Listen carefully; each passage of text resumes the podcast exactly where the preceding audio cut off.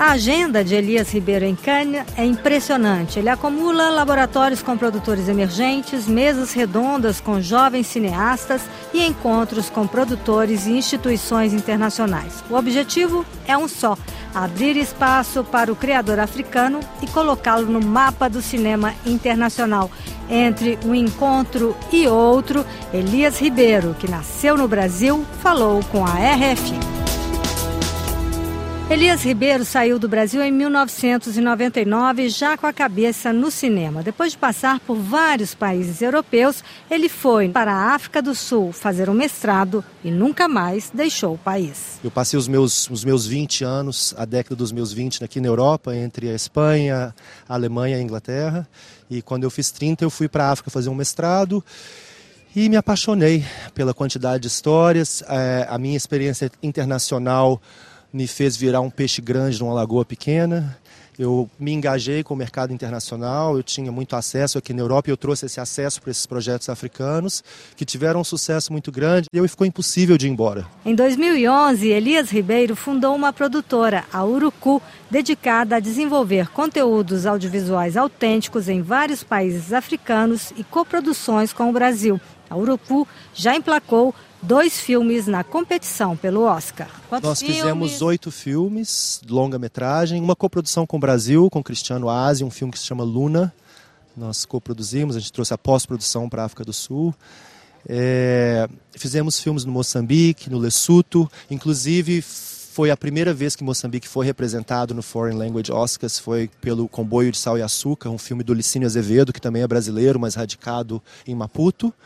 É, e agora, esse último ano, um filme do Lesotho, This is Not a Burial, It's a Resurrection, by Jeremiah Lemohang Mosese. Nós entramos no projeto como produtores subsequente do desenvolvimento. Esse projeto também foi representar, é, representar o Lesotho pela primeira vez na corrida pelo Oscar e ganhou 34 prêmios internacionais. É um trabalho que a gente tem muito orgulho.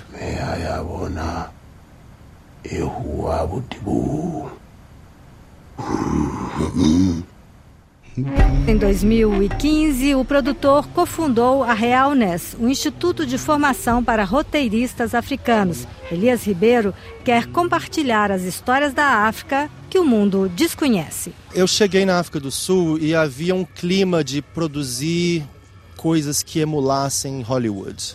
E eu nunca acreditei nisso. Eu acho que história que funciona, história que viaja, são histórias que são autênticas. E na África tem muita história que a gente ainda não ouviu. E eu coloquei todo o, o meu acesso atrás desse tipo de história, histórias de um cunho mais independente, autoral, que eu sabia que iam falar com o mercado internacional. Então a gente achou que fosse muito importante começar um movimento. Eu só fazendo um filme a cada dois, três anos não tem um volume significativo.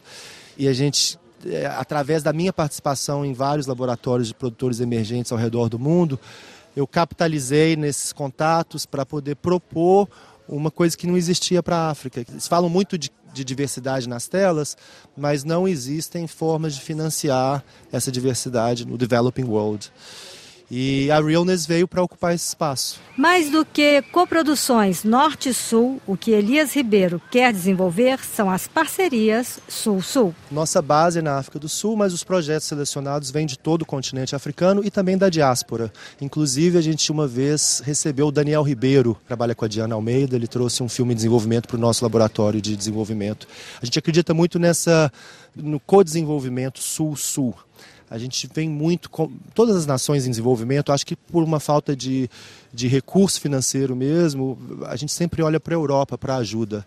E eu acho que a gente tem a um nível conceitual, as questões que os nossos filmmakers estão grappling with é, são bem parecidas com a do Brasil. No Caribe, na América Central, onde existe uma, um contingente grande da diáspora africana, é como que o conteúdo desenvolvido tem muito ponto parecido com, com as questões que a gente está lidando na África, que são em torno de pós-colonialismo, racialismo. Elias Ribeiro não tem dúvida de que se impõe como um dos principais produtores africanos. Olha, eu acho que se fala de cinema africano, eles vão saber quem que é Elias Ribeiro, quem que é Realness e a Urucu, com certeza.